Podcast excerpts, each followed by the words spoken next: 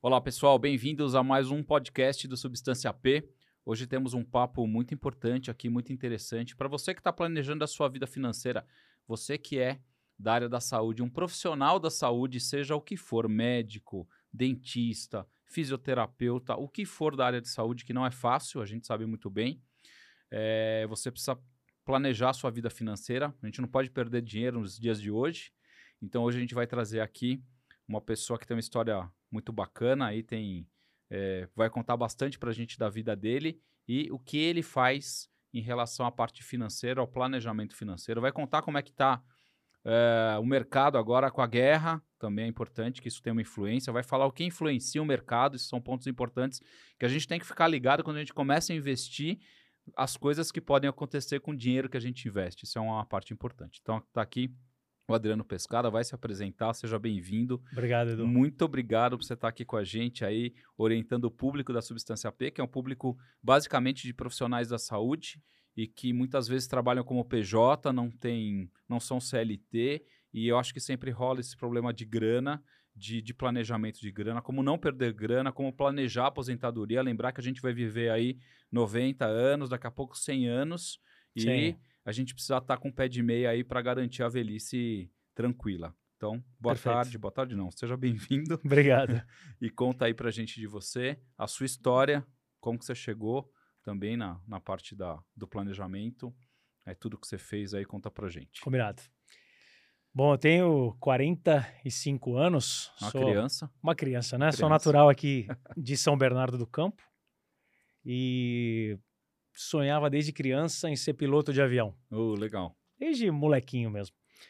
E era um sonho que meu pai tinha também. E aí ele não pôde fazer isso, seguiu outra carreira, foi seguir uma carreira de administrador, de consultor, palestrante, essas coisas. E quando eu falei isso para ele, ele era jovem, ele falou: Filho, vamos atrás disso, vamos ver como é que vai ser, o que, que a gente precisa fazer, vamos viver esse sonho junto. E meu pai me incentivou muito. Então eu, desde muito molequinho, legal. quando com 17 anos, já tive a possibilidade de me inscrever no Campo de Marte, fiz os cursos, fiz a parte teórica, comecei a voar, não tinha completado nem 18 anos ainda. Poxa. E segui essa carreira. Legal. Segui essa carreira. Aí a gente pensa, né, putz, finanças, né, da onde veio? Veio um pouco mais cedo, porque eu vi meu pai, que sempre foi um cara muito organizado, metódico, nunca, metódico, administradorzão, assim, até hoje ele é super organizado. E ele tinha poupança, ele tinha feito uma poupança para mim, tinha feito uma para o meu irmão, e meu pai perdeu o emprego. Aí ele perdeu o emprego, a gente devia ter, eu devia ter 13 anos, meu irmão uns 9, e ele começou a sangrar a poupança. Ele sangrou a poupança dele, ele sangrou. Quando ele foi sangrar a nossa poupança, ele conversou com a gente. Ele falou: Olha, a gente está passando por uma situação difícil. Deu ruim? Deu ruim e a gente vai zerar as poupanças. Quer dizer, vamos começar a consumir a poupança, ver até onde dá. E aí ele zerou as poupanças, a minha e do meu irmão. E aí eu comecei a ver meu pai. E a gente sempre teve uma vida de classe média.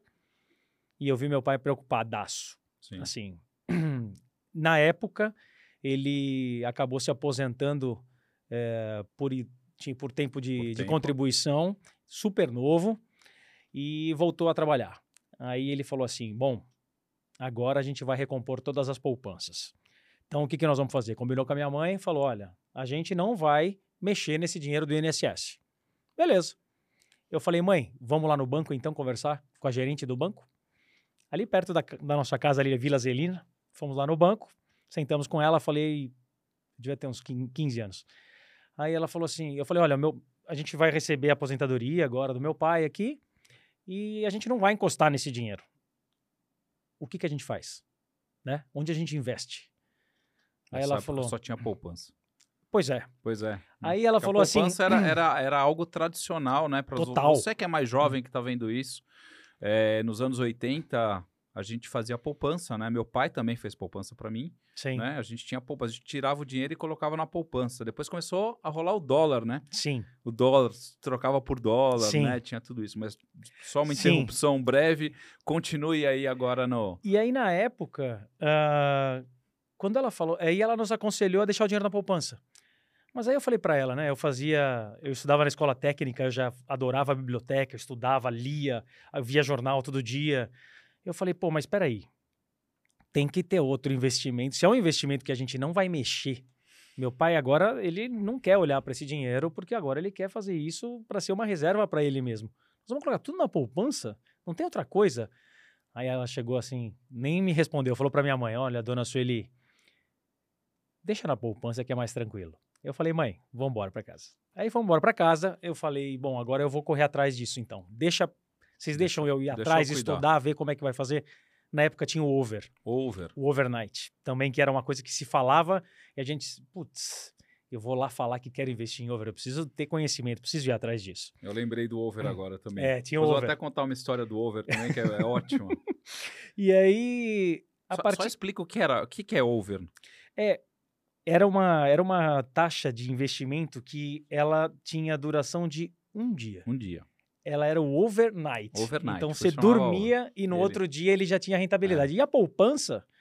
Era mensal. No, é, mensal. Tem gente que não sabe até hoje, mas se você botar um dinheiro na poupança hoje, daqui 20 dias você tirar, você tira o mesmo. Ele não tem isenção de imposto, mas ele também não rende não antes rende dele nada. fazer aniversário. E agora nem hum. rende direito na poupança, né? É, a poupança até melhorou um pouco porque as taxas de juros subiram. Porque quando estava a taxa de juros, juros, ali de. Baixa, né? Baixa, cara, a, a, taxa da Se poupança estava quase zero. Poupança. Quase zero. E outra. E a gente vivendo. A inflação. Uma baita inflação. Sim. Então, assim, a gente vai falar de investimento e aí a gente. Eu vou querer falar para vocês o que pensa alguém que cuida de dinheiro. Tá. Né? O que, que você tem que olhar? Porque tem um monte. Hoje, hoje, diferente do que era antigamente, você tem Milhões, mil opções. É, e aí você olha e você vai estudar e você entra no YouTube e aí você quer ler. Cara, você fica confuso é do, do, que fazer. É, difícil, é, é difícil, porque difícil. as pessoas costumam olhar o quê? O curto prazo. Tipo, essa semana. Pô, essa semana você viu o petróleo? Disparou. Aí você vai lá e fala: Não, eu queria comprar petróleo. A hora que você comprou o petróleo, no outro dia ele caiu 12%. Quando deu aquela porrada Brasil, no outro dia ele caiu 12%. Aí, se você for fazer isso seguir a notícia que deu para você fazer, você fica louco. cara, você vai ficar chateado. É. Além de louco, você vai ficar é. chateado. Não, não, não é não assim vai. que funciona. Então, é, quando, nessa época, quando eu comecei a estudar, e aí meus pais falaram: bom, filho, Faz. manda ver. Como o dinheiro era pouco, né? Ia começar o salário ali um por vez, né? Um salário da aposentadoria por mês. Pode fazer. E aí comecei a fazer e comecei a me empolgar. E aí logo entrei, aí me formei como piloto entrei numa companhia aérea. Entrei numa companhia aérea, eu tinha 22 anos de idade, era super novo. E aí tive a grata surpresa de voar com um comandante antigão. E ele olhou para mim assim e falou: "Novinho, quanto você ganhava antes de entrar aqui?" Eu era eu, eu antes de entrar como piloto, eu como eu tinha feito o colegial técnico e queria entrar na aviação de qualquer jeito e como eu não tinha meu, meu, pai não era piloto, então eu falei, nossa, eu vou ter super dificuldade de entrar. É, eu entrei na VASP na época VASP. como mecânico. Então eu fui mecânico de Boeing, porque eu achava que ali era uma chance de eu estar perto dos pilotos dos aviões e que podia depois facilitar para eu entrar de piloto, que era o que eu queria. Já fazia, eu tinha os, o brevet, o comercial, essas coisas. E quando eu entrei na companhia aérea, daí eu entrei na Transbrasil na época depois. Né? Eu entrei como piloto numa regional da Transbrasil que chamava Interbrasil. E aí fui voar com esse comandante, ele falou, quanto que você ganhava? Eu falei, olha, comandante, eu ganhava, na época, acho que uns 450 reais. E quanto você ganha aqui? Não, não esqueço. Lá eu ganhava 1.800 e mais uns 400 de, a gente chamava de diária. Até hoje se chama diária, que é aquilo que você ganha para almoçar e jantar quando você está voando. Então, só, só de diária era o que eu ganhava. Então, meu salário, tipo, eu sobraria inteiro. Eu morava com os meus pais ainda, solteiro, então, tipo, sobraria tudo. Ele falou para mim assim: novinho, você tem uma oportunidade nessa carreira aqui que poucas carreiras vão te dar isso, mas você tem que ter juízo. Você tem que ter juízo e você tem que saber onde investir. O cara andava com um jornal chamado Gazeta Mercantil, que é um jornal como Sim. se fosse o valor econômico de hoje, hoje né? Que Cara, só falava de empresa e tinha no, no final aquelas tabelas com aquele monte de ações. Meu, eram uns números assim que você não enxergava nada, não dá para ver nada. E eu vi ele folheando aquilo, ele falou assim: estuda isso aqui, estuda isso aqui e o que, que você faz? Todo mês você pega um pedacinho da sua renda e você coloca num, num investimento desse. Eu falei, nossa, meu, mas pô, a lista tinha 300 papéis, o que, que eu ia escolher, né? Mas eu falei, pô, que legal ele falar isso, né? Bacana, nunca ninguém me falou isso. E aí eu saí atrás para estudar. E foi aí que, em 99 para o ano 2000, eu comprei minha primeira ação. Aí comprei, eu lembro até hoje, era Vale do Rio Doce, né? Que hoje é Vale, mas era Vale do Rio Doce. E, e você começa, para você ver como muda o tempo, né? Na época eu comprei a Vale por telefone. Eu liguei na corretora, fiz a conta na corretora, liguei lá e falei, olha, eu queria comprar ações da Vale do Rio Doce. Daí ele, você já transferiu o dinheiro? Eu falei, transferi. Daí eu falei, e agora, como faz? Ele falou, bom, amanhã você me liga que eu te falo. Posso colocar o saldo inteiro? Pode. Amanhã você me liga e me conta. Aí eu vou te contar o quantas ações você comprou, quanto você pagou. Então você não via nada. Você... E aí era aquele pregão ao vivo, né? Que Sim. a gente via os caras falando, falando lá dentro, ó, compro, vendo. E o cara botava minha ordenzinha ali e comecei a participar disso. Uh, 2001 veio a queda das Torres Gêmeas. Lembro disso perfeitamente. E aí o mercado chacoalhou forte naquela época. E eu encontrei o comandante. A gente, a gente se encontrou no café da manhã do hotel. Pra, era, a gente ficava em vários hotéis. Uh, as tripulações se reúnem sempre no café da manhã dos hotéis. E eu falei, comandante, você viu o que aconteceu? Ele falou, sim, claro, tô vendo. Eu falei, e aí, o que, que eu faço? Ele falou assim para mim, estuda. Falei, caraca, Pô, comandante. Que brother, hein? Pô, mas eu, eu, eu sei, eu entendo que tem que estudar, mas eu, eu tô perdendo dinheiro agora, o que, que eu vou fazer? Tiro tudo de lá? Não tinha noção nenhuma, né? Investi, comecei a investir, não tinha noção de nada. E aí que ele falou, pô, é, você vai aprender que são nesses momentos que você vai dedicar um pouco mais, vai ter um pouco mais de risco nas suas carteiras, porque isso vai acontecer outras vezes. E você, esse é o momento oportuno para você guardar dinheiro. Eu fiquei encucado, aí eu comecei a estudar muito mesmo. Aí eu comecei a estudar, estudar empresa, estudar estratégia. E aí você vem com aquele mundo de, de ações, de empresas, e tem muita coisa para você ver, e tem muitos caminhos a seguir, mas aquilo foi ficando uma paixão para mim. E aí que eu cuidava da carteira dos meus pais, passei a cuidar. Meu irmão, quando começou a trabalhar, comecei a cuidar da carteira dele. Meus avós, comecei a cuidar da conta dos meus avós, dos meus tios, das minhas primas. Então eu tinha um, um sulfite que eu tinha. Eu tinha foto até daqueles do, dos negócios do banco de todo mundo para acessar e ah, ver se estava tudo certo, sabe? Tipo, ver se não estava negativo. Ninguém acompanhava nada. Então todo mundo passou a delegar para mim isso. E eu comecei a gostar. E aí começaram a vir as, uh, os IPOs, que eles chamam, né? São os lançamentos das empresas Natura, Sim. Gol, um monte, a Bolsa mesmo. Veio um monte de ação nova. E aí eu fazia todo mundo participar do lançamento das ações. E era uma época que tudo que lançava ganhava. Então, tudo. Meu, nós passamos aqui, foi a época de 2003 a 2007, um Sim. pouquinho antes da, da crise lá de 2008. Crise. E eu comecei a fazer isso. Comecei a fazer isso, assim, para todo mundo. E, enquanto isso, a carreira de piloto foi seguindo. Então, eu logo saí, a Transbrasil parou. Eu fui voar em outra empresa, fui voar, eu passei na seleção da Varig, fui voar, voei um pouquinho na Nordeste, que era uma, uma da Varig. A Varig quebrou. A Varig quebrou, quebrou, quebrou. também. Aí eu entrei na TAM. Quando entrei na TAM, entrei em 2002, na virada de 2001 para 2002, e lá segui carreira, fiquei 20 anos lá. E aí sempre o que eu fiz, Edu, durante esses 20 e poucos anos voando, foi separar um pedaço do meu salário e investir. investir. E não era só em ações. Que daí a gente aprendeu que tinha coisa, tinha momentos que as ações eram bacanas, tinha momentos que você tinha outros tipos de investimento para fazer. E fui estudando aquilo, fui estudando, cada vez mais montando a minha carteira e vendo que aquilo que eu estava construindo na minha carteira de investimento, no futuro, ia ser algo complementar ao que eu fazia. Eu não tinha a menor ideia que eu ia ter ainda uma virada de chave na carreira como eu tive, mas eu falei, é porque quando você começa, aquilo não te empolga, porque é pouca grana, né? E você, você não acredita que aquilo depois de um tempo vai falar, putz, olha, eu tô olhando que bacana, tô vendo agora pelo crescer. menos um pouquinho crescer, né? Ele demora muito. Esse processo é longo e é chato e é demorado. Então, por isso, isso as pessoas se desestimulam, porque todo mundo, o cara acha que vai lá colocar um dinheiro e depois no mês que vem dobrou. Não é assim Não que é funciona. assim. Não é. Então, Infelizmente, infeliz- assim. infelizmente, infe- mas, mas assim, ó, nesses 20 anos investindo, eu vi um monte de bolha de tipo, olha, agora coloca nisso aqui que isso aqui vai ser a virada. de-" Olha, Nunca. nunca foi. Muito difícil. Sabe, quem aproveitou essas subidas loucas depois, não conta como é que foi na hora que depois caiu, Caiu, tudo, caiu, caiu o forte. preço, caiu. A gente teve a bolha da Nasdaq, né? Que nessa época que Sim. eu comecei a investir, eu, aquilo despencou, que eles falaram que as empresas de tecnologia que eram super valorizadas Caiu. caíram quase. caíram 90% na Sim. época, né? Então, foi um, foi um período de aprendizado enorme. Legal. E o que aconteceu?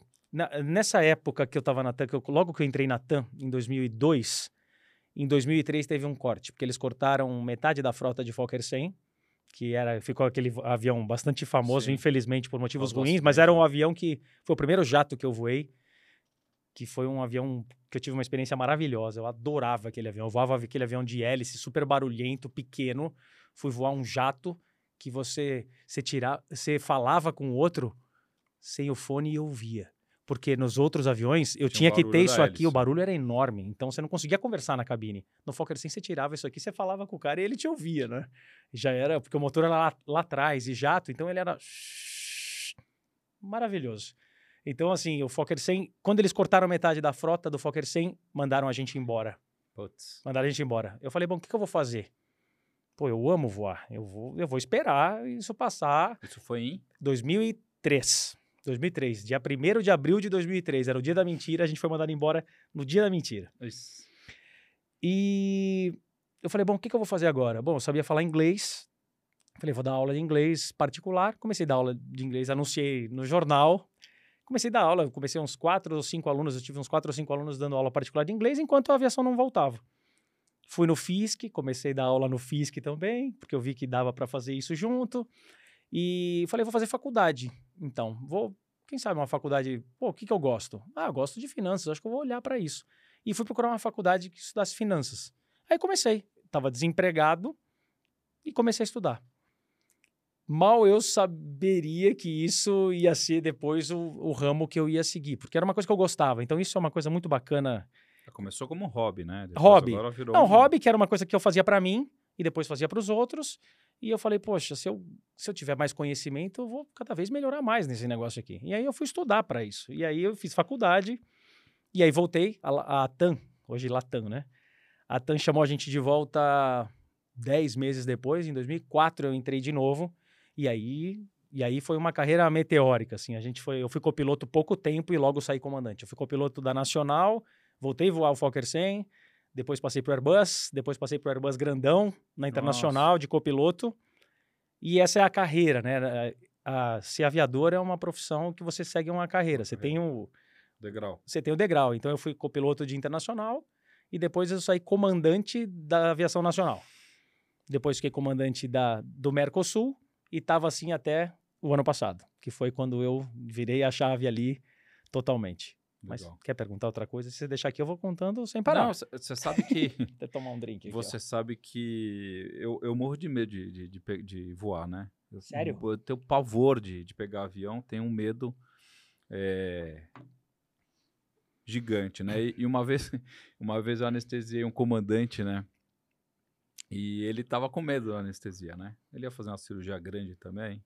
Acho que era era uma cirurgia grande, era, acho que era uma neurocirurgia, era uma cirurgia complexa para ele, só com medo de estava com medo de perder força, né? Porque ele tinha um tumor, né?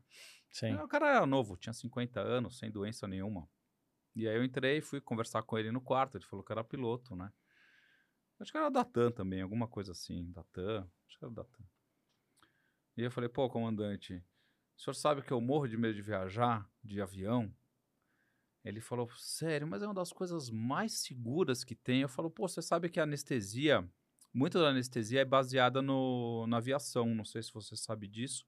Mas Não. os nossos protocolos de segurança, antes da cirurgia e antes da anestesia, de checklist, são baseados na aviação, Perfeito. para a gente minimizar erros durante os procedimentos anestésicos, né? Sim. E ele tava com medo da anestesia, né, em si, né? O, o cara ia rachar a cabeça dele, ia passar uma serra no crânio dele, ia tirar o tumor do, do, do, do encéfalo dele, e ele tava com medo da minha anestesia, né? Sim. ele tava com medo É, de tudo, na é. verdade. Aí né? eu falei pra ele, mas ele não sabia que o cara ia fazer isso na Meu cabeça Deus dele. Graças a Deus, né? Que ele não tinha essa noção, talvez, né? Que as pessoas têm medo da anestesia. Sim. E eu falei, olha, hoje você vai sentir como eu me sinto no avião. Você vai se. Você vai ver a responsabilidade. Você vai ser é a mesma passageiro, né? Você vai ser o passageiro dessa viagem. Porque muito quando a gente entra no avião, a gente entrega na mão do piloto, do, do- da Sim. equipe, né? Sim. E quando você vai anestesiar um paciente, é um paralelo muito interessante, porque você está entregando a sua vida na mão daquela pessoa, Sim. né? E a viagem de dormir e voltar é a nossa responsa nessa, Sim, nessa né? total. A anestesia é muito mais do que só colocar para dormir e acordar, tem muitas coisas envolvidas, né? Mas as pessoas, a maioria das pessoas acha que é só dormir e acordar. E eu falei, olha, nós t- vamos compartilhar do mesmo medo agora, mas eu falo para ele, falei para ele, fique tranquilo, que vai ser um voo cruzeiro, você vai ficar bem durante o voo. Ele ficou muito bem, acordou, acordou de cirurgia, acordou sem déficit, ficou muito feliz. Depois fui vê-lo no quarto, conversei com ele, tudo, ele ficou muito feliz com, com o procedimento, ele foi, foi um êxito, assim, um, era um bom. neurocirurgião muito bom, né?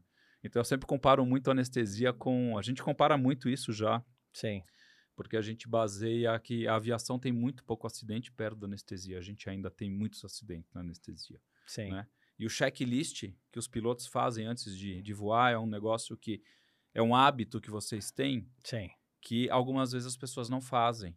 Né? E a gente tenta instituir um checklist de cirurgia seguro hoje em todos os hospitais. Sim. E com esse checklist a gente diminui em 50% os erros Caramba. dentro de um hospital ou alguma, alguma intercorrência. Sim. Então, assim, a gente puxou isso da aviação. Que né? bacana. Os, os nossos protocolos de segurança são baseados no- nos protocolos de segurança dos pilotos, porque o número de checklist que vocês fazem antes de um voo é quase o mesmo que a gente faz durante, antes da anestesia, durante e depois da anestesia. Isso é muito louco, né? Porque Caramba. eu achei que não era, mas é complexo, né? Você tem Sim. que checar, eu tenho que checar aparelho de anestesia, tenho que checar aparelho de intubação, tenho que checar o paciente, se é Sim. esse paciente, se é esse lado que ele vai operar. Sim. É complexo. Como vocês fazem, né? Vocês checam um mundo de equipamentos, né? Sim. Antes de voar. Não, não sobe o avião sem checar. Não, tem que checar tudo. Tem que né? checar tudo. Tem que ter o E- check, e tem que estar marcado, tem que estar É, tudo e o que ok. acontece? Quando você vai ficando mais. eh, você vai tendo mais intimidade com aquilo, é natural Que você, abaixa a guarda, relaxe. é isso. E a gente exatamente. não pode relaxar. É, não pode relaxar Então não nunca, pode, é. não pode. Por mais que você tenha uma baita de uma experiência, você se eu fechar o olho, eu, eu, eu sei onde está tudo. Você porque- sabe que na anestesia é igual. Imagino. É, é igual. E- Imagino. E, eu vou te falar um negócio pessoal é, meu, assim, que, que é um- uma confissão que eu vou fazer para você. Hum. É, quando a gente se acha muito, a Sim. gente cai da- do cavalo. Sem dúvida. Então, é, eu observei que uma época na minha vida eu achava que eu era muito bom, que eu era o melhor, e eu quase me estrumbiquei. Caramba. Depois disso, eu, eu comecei a, a voltar a, a- a entender que realmente a gente precisa fazer todos esses procedimentos, tem que Sim. fazer isso- todos esses checklists, senão você acaba prejudicando o paciente também. Sim. Então, isso é muito louco, né? É Porque a gente não pode diminuir essa vigilância É, nunca. Pro é. piloto também deve ser igual. Sabe onde é um lugar que o piloto volta para casa humilde? Quando acontece isso? Anualmente a gente faz sessões de simulador. E a sessão de simulador você entra ali só para ser testado com panes e às vezes com coisas que você não espera. E, e não tem como. Como você, você treina, você estuda, mas você chega lá e a carga é pesada, você sabe que tem um cara aqui atrás que está no meio dos dois, olhando, ele, ele tá vendo o que você não tá vendo. Então, é, ali era uma oportunidade de aprendizado enorme, em que a gente, por mais que a gente experiente no avião, você vê, eu voei, eu voei o Airbus 320, fui promovido em 2007 como comandante, eu voei 15 anos. É que passa uns perrengues, né? Dizem. Passa, passa. Mas então, mesmo, mesmo depois de 10 anos de simulador, eh, acontecia um negócio e falava: caramba, velho, nunca eu tinha passado por isso aqui. E o cara me pegou. Ele viu que eu tava. Eu tava. Você vacilou. Eu ali. vacilei É. ali. Ele, na hora, ele, pum, botou a pane e eu fui surpreendido. Então, assim, você vê que treinar e se preparar e usar, e usar disso para não confiar né, na, na sua memória, no- só no seu conhecimento, para você ter regras, né? Isso ajuda você, e na minha profissão de hoje, nessa parte financeira, faz toda a diferença. Você, Você tem que Trouxe isso. isso. demais. A disciplina É interessante, né? As pessoas acham que disciplina- não tem nada a ver a história Imagina. de vida da aviação com, com Tem. mexer com dinheiro. tem a ver. Tem a ver? Tem, É- tem é a ver, tem a legal, ver. né? Mas- O- o- outra, que é, outra que é muito clara para nós é o treinamento de emergência, né? Então a gente vê o mercado financeiro em emergência, quando você vê o que está acontecendo agora, a gente é treinado ah, na- no meio de aeronáutico, a gente faz, fala que a gente tem que ter calma e elegância. Então tá Sim. pegando fogo. Calma, eu- devagar. Primeira coisa, né? Tipo, porque a gente era treinado no simulador e quando a gente é novo, tipo, você tem dois motores, vamos supor, você pega um avião de dois motores, pega fogo no motor, tinha gente que cortava o motor que estava funcionando e não o outro, Não o outro. sabe? Tipo Sim. assim, de afobação. Então você aprende que, tipo, numa cabine em que você você tá numa emergência, você tem que ter não é pra você ficar ah, Desesperado. Não, e também nem Lento, lerdo. né? Não, tem não. Ter, tem que ter o poder Mas você tem que-. É, você tem um É. startle effect lá que eles chamam, que é o efeito surpresa. Ele, ele te bate e você respira, e você olha e você toma uma atitude com calma, né? Mas isso é um condicionamento, né? Isso é um absolutamente. condicionamento absoluto. é condicionamento. É, Isso- condicionamento. Você tem que treinar isso. É porque isso, engraçado. porque a gente reage igual, É. né? Você tem adrenalina, explode e É. você tem um, uma, uma reação muito, assim, se você não pensar, É. você faz besteira, né? Outra coisa que a gente faz muito hoje, né, é a simulação. né? Então, a gente tem os treinamentos de simulação Ah, é? em eventos adversos. Então, por exemplo, parada cardíaca, Sim. via aérea é difícil, tem alguns, algumas situações na anestesia que a gente treina antes, a gente simula, né, e a gente vai em centros de simulação, você joga o cara dentro lá do centro de simulação e, E no um- centro de simulação tem um. tem um boneco, tem um boneco material de e- intubação. E tem as coisas funcionam ali. Não, ali é como se fosse É igual um simulador. paciente, é como se fosse um simulador. Por isso, quando você falou, eu falei, putz, que legal, tem um outro paralelo, né? Tem mesmo. Então, você coloca o cara no simulador, filma, E depois faz o debriefing. depois você faz o debriefing. O debriefing faz parte, Pra né? nós também. É, para você saber o que acontece, né? Sim. É, eu estou fazendo mestrado em ensino, né? E uma das, das coisas que a gente faz bastante é aprender a fazer a simulação, né? Levar Sim. o aluno para a simulação para a gente entender como que é o mecanismo, né? E principalmente o debriefing, que com certeza é a parte mais importante, né? A simulação em si, o Sim. que o cara vai fazer ali dentro... Erra, né? Ele vai vai errar. e ele tá ali para errar, jeito. pra gente treinar, e a gente sabe disso. Mas o debriefing é muito interessante, né? Sim. Que hora que você começa a mostrar aonde que, né? o- o- quais as situações, né? Sim. E aí, e eu achava que o debriefing ele era um negócio bom só para simulação. Aí outro dia eu fui induzir um paciente, o paciente teve uma parada cardíaca durante a indução. Né? Tava eu e um residente. E o residente ficou estático. E eu fui, manejei, não sei o que, reanimei, não sei o que, voltou e ele ficou parado. Como vocês chamam isso na medicina? Ah, é pane, né? Ele ficou em pane. A gente né? chama cristalizou. É, ele cristalizou, ele ficou, parecia um boneco fala, o cara de cera, cristaliza. assim, ele não sabia o que fazer, não sabia onde pôr a mão, né? Aí, foi lá, reanimamos, não sei o que, não sei o que lá. Aí, a hora que estabilizou tudo, eu falei, ô, e aí? Não, não, não, é, não sei o que. Falei, não, tá tudo bem, o paciente já voltou, vamos continuar aqui. Continuamos, acabamos a anestesia. Aí, acabou a anestesia, eu chamei ele de lado e falei, vamos conversar sobre o que aconteceu? Vamos fazer um debriefing aqui sobre Sim. o que aconteceu lá. Sim. Ele falou assim, eu fiquei paralisado. Caramba, velho. Falei, então, por que, que você ficou paralisado? Ele falou, eu não sei. Falei, então, por que, que você ficou paralisado? Você não está condicionado a sair da situação de emergência. E você está em treinamento. Você é um médico residente. Sim. Você não é um sênior. Você não é um formado. Você é um Sim. médico residente do primeiro ano. Então você. O que você. O que aconteceu com você é esperado. É normal, É né? normal. Você não... não- acho que você é ruim. Você não leva. Não é Não é, ruim que você não leva jeito pro não, negócio, não é né? isso, né? Ele falou, é realmente, eu não sabia o que, eu não sabia onde ir. Eu falei, Sim. então, porque você não foi treinado ainda para isso, você está sendo treinado. Então, acho que o piloto passa Sim, por esses sim. debriefings aí também, né? Interessante. Na... Sim, não, sempre tem isso, né? E É. a gente já sabe, né? Quando você faz a besteira, você já sabe que depois lá na Nossa, frente ele vai, Vai dar uma ele vai te mostrar, falar, tá vendo ali? Você viu, né? O que você fez? sim, sim. Mas eu acho legal, porque você É. acaba aprendendo, né? Quando a gente baixa o ego, eu acho que essa parte do, do É. aprendizado. Não, é isso muito ajuda muito. importante. Isso ajuda muito para você ver que você vai ter limitações, né? Você não sabe tudo, não tá tudo de cabeça, não tem coisas que você precisa, pô, para se preparar melhor. E aí você é legal quando o cara volta do simulador que ele volta a voar, né? Porque você sai para o simulador, faz o seu check e depois no próximo voo você volta a voar, né? Já sai para um voo, ah, vou fazer o Guarulhos Salvador. É legal quando você fala com outro piloto, Porque daí ele fala assim: todo mundo que volta do simulador volta com o olho. Olhão, né? Você volta, você volta que nem um gato, né? Você fica assim, totalmente Pane. esperto, assim, é. pra. Pô, porque você volta a ter aquele. Isso é a, é legal. É, consciência, né? Situacional que a gente fala. Então você fica muito mais ligado e é legal. Ele te dá essa é. injeção é. e você faz isso de tempo em tempo que te permite estar tá sempre ligado, né? Então isso foi legal. A aviação te ajudou muito Meu na parte Deus. de. Porque vira e mexe quebra mercado, vira e mexe tem guerra, vira e mexe o Bolsonaro Sim. fala alguma coisa na televisão. É... Por que, que isso tanto influencia na bolsa? Vamos voltar um pouco para a economia aqui, que eu acho tá. que são pontos importantes para a gente é, saber. Porque é, eu até estava com meu filho ontem na, assistindo TV, né? E estava passando, né, a, a, guerra, né, na, na TV, né? E meu filho tem 15 anos, né? Daqui a pouco ele está fazendo vestibular, né? Sim. Falei, você sabe que está tendo uma guerra e que isso mexe com o mundo? Ele falou, pô, tá tendo uma guerra no, no, lá no leste europeu. O que eu tenho a ver com, com Putin?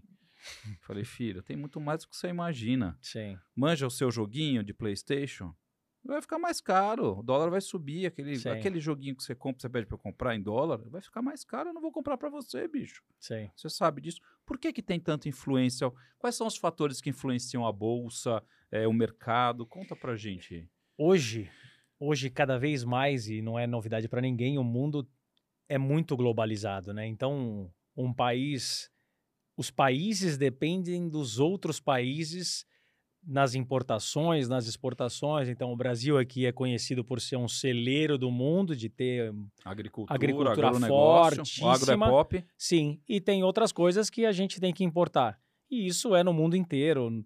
A China é um player muito, muito grande né, nesse, nesse, nesse mercado. Os Estados Unidos, então, quando alguma coisa acontece e chacoalha isso, isso implica numa volatilidade em tudo que você imaginar. Então, a primeira coisa que dá na guerra e que eles falam é do petróleo. É, a gente já faz mais de 10 anos que a gente escuta que teremos energia limpa e vai fazer um monte de coisa. Você vê, dá uma crise dessa, explode o petróleo e causa um, um caos, caos, um mundo caos no mundo inteiro. No mundo inteiro, porque todo mundo depende do petróleo e muito ainda. Sim. Né? A gente vê, se estuda muito, tudo ainda é muito caro e a gente depende muito disso. Então, é, quando você tem, a gente vê a Europa, né? O que a Europa está passando com o negócio da Rússia e eles estão num período frio e ali eles dependem do, né? do gás da Rússia. A Rússia fala, eu vou fechar aqui e aí você faz o quê? Né? Então, assim, mexe com o mundo inteiro. E a gente claro. tem uma empresa brasileira aqui, que é a Petrobras, uma das principais, né? Estatal ainda, que tem o problema do combustível, tem interferência política. Cara, a gente vive uma coisa que chacoalha muito. Então, os preços. E aí tem a influência também do ser humano. Né? Então, o ser humano, a irracionalidade do ser humano nesses momentos, é, em momentos de pânico, eles fazem as coisas estourarem, estourarem muito para cima ou, ou muito, muito para baixo. baixo. Então, o cara que vai cuidar de dinheiro e vai investir, ele o que eu, o que eu uso para mim é ter você ter uma visão um pouco afastada do que está acontecendo imediatamente. Porque que nem eu estava comentando contigo. Se o cara fica esperando dar a notícia e aí ele compra ou ele vende, ele se chateia, porque isso vem. A, a gente tem um exemplo da Petrobras. Olha, você viu que disparada que deu a Petrobras?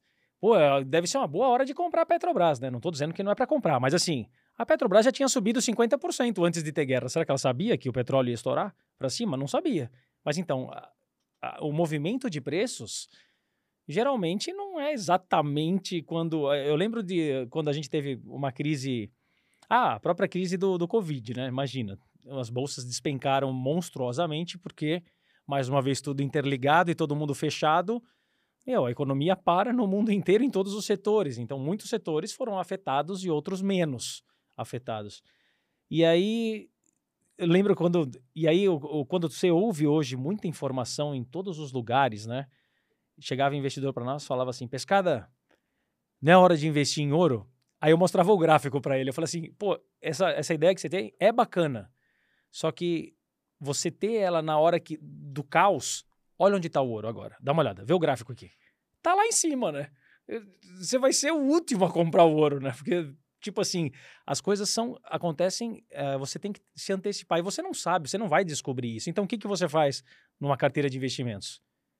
Você diversifica, né? Então, você tem que ter proteções a isso. Hoje a gente está vivendo um momento de inflação enorme no país, né?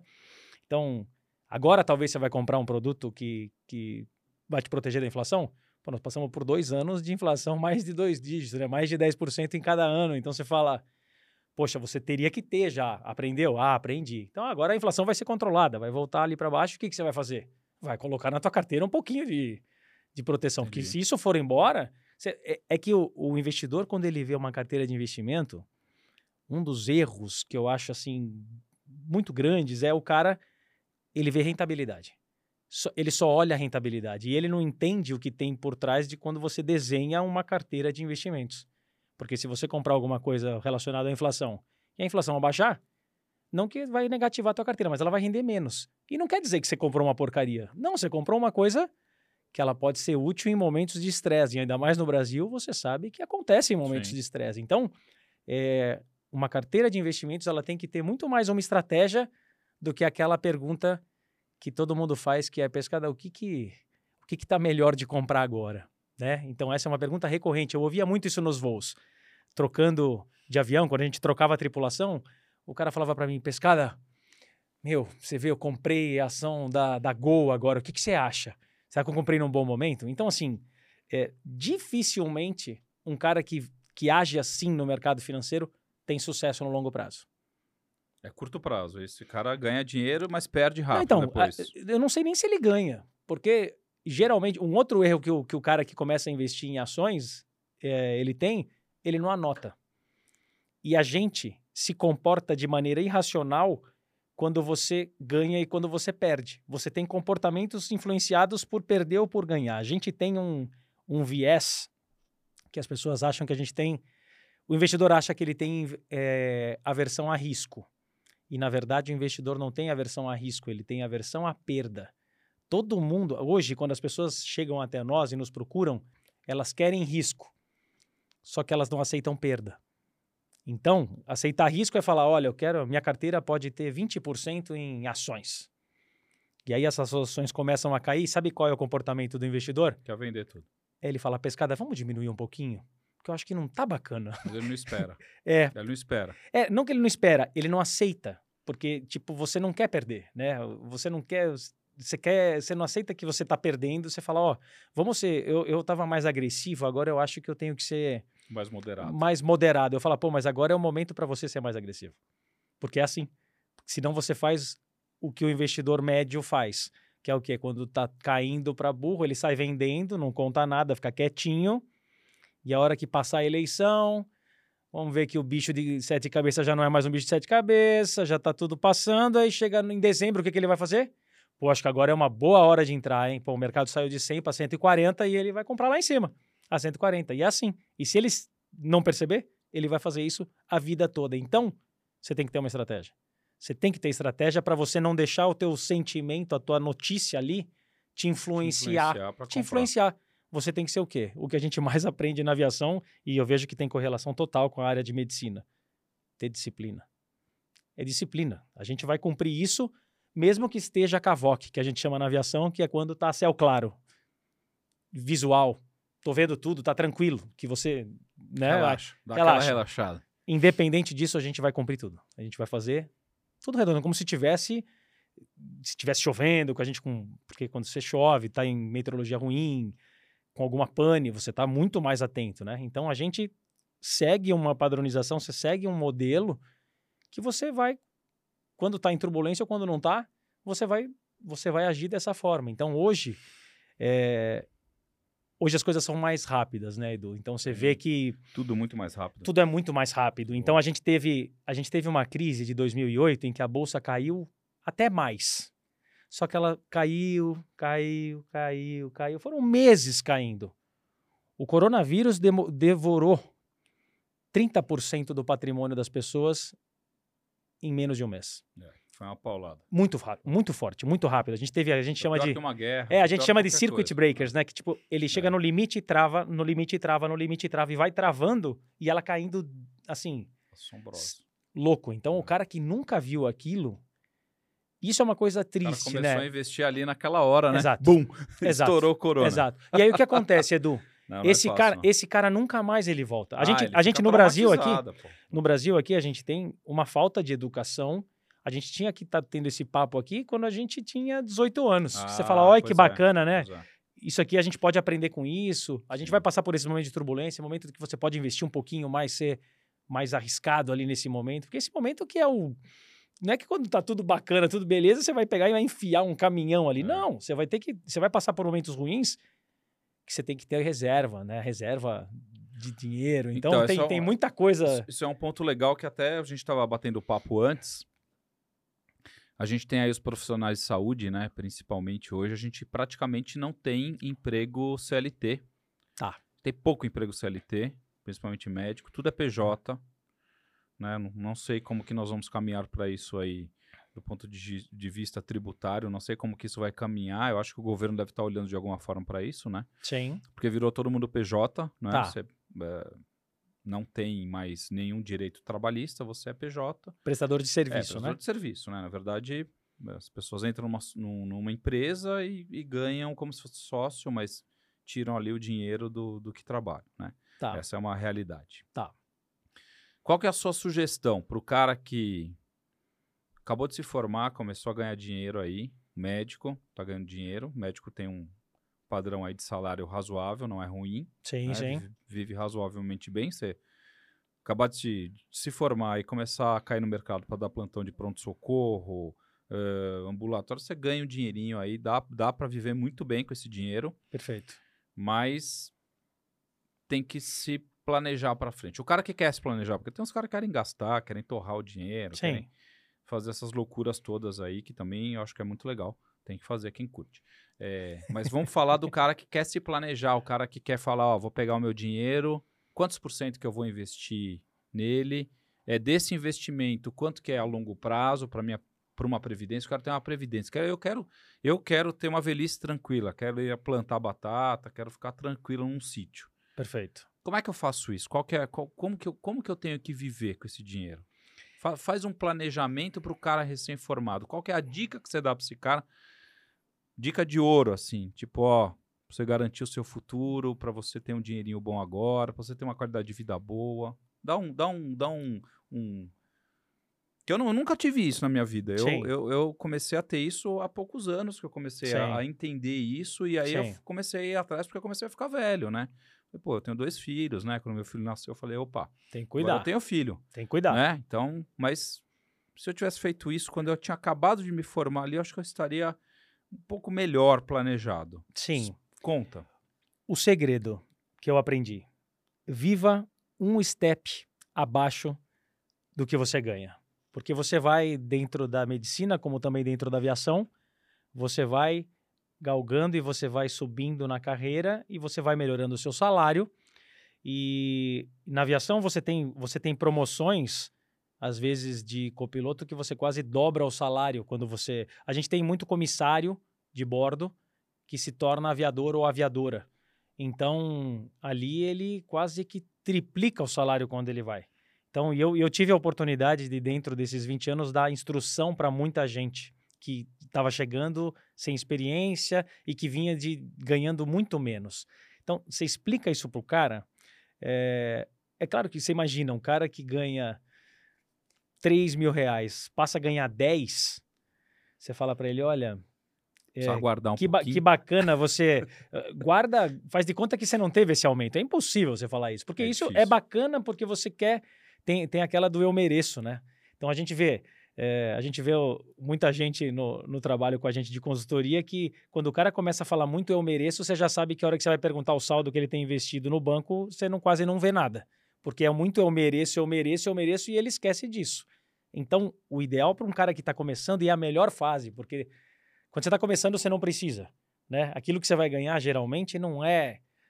Você não tem financiamento, filhos, Tem escola. Não, você Mora não com tem. os pais, Então, é, geralmente. mora com os pais, que foi o meu caso ali, quando eu perdi o Sim. emprego, eu morava com meus pais. Então, é, nessa fase, você começa já a fazer, Um a separar. Isso, e esse pé de meia, ele começa, quando você recebe o salário, que era uma coisa que eu aprendi desde moleque. Você recebe o salário, eu separava X%. Esse X%, ele é variável. As pessoas a gente acredita que 20% é um número bacana. De 20% para cima. Guardar 5% e guardar aquilo não vai te resolver nada. A primeira dor de barriga vai tudo embora. Entendi. Então, assim, 20% a gente tem um número que é um número médio bacana do cara pensar. É como, na aviação a gente diz o seguinte: o, o piloto ele ganha uma parte fixa e uma parte por horas de voo. Então, eu falava para os pilotos assim: faz de conta que nesse mês você não está voando bem. Então você passou a voar menos do que você está acostumado. Você não vai viver? Vai. Então faz de conta que isso já aconteceu.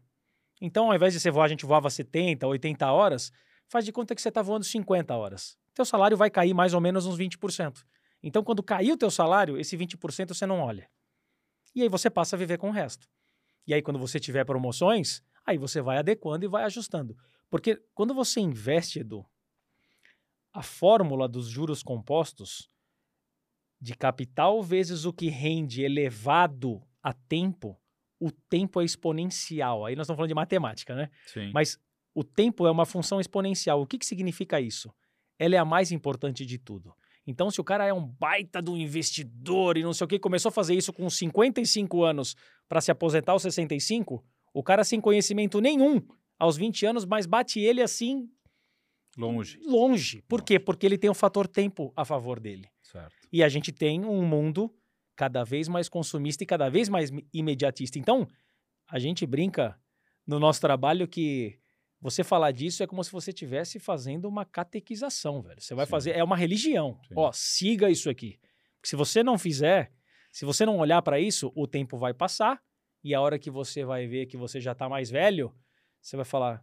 Aí o cara chega para mim e fala: "Bom, pescada, eu queria aqui depois da que me aposentar, queria uns 15 pau por mês. Quanto eu tenho que guardar por mês? A gente vai, faz as contas, dá o salário dele inteiro. Aí eu falei: você tem que guardar seu salário todo. Agora você não come mais. Você não come, você não gasta, você não faz mais nada. Pode pagar nada, não pode pagar condomínio, Não. gasolina, Não, não. nada. Agora você guarda inteiro, porque da hora que você aposentar, garantido que desse dinheiro aqui vai sair 15 pau por mês, combinado? Pô, pescada, você acha que então eu demorei?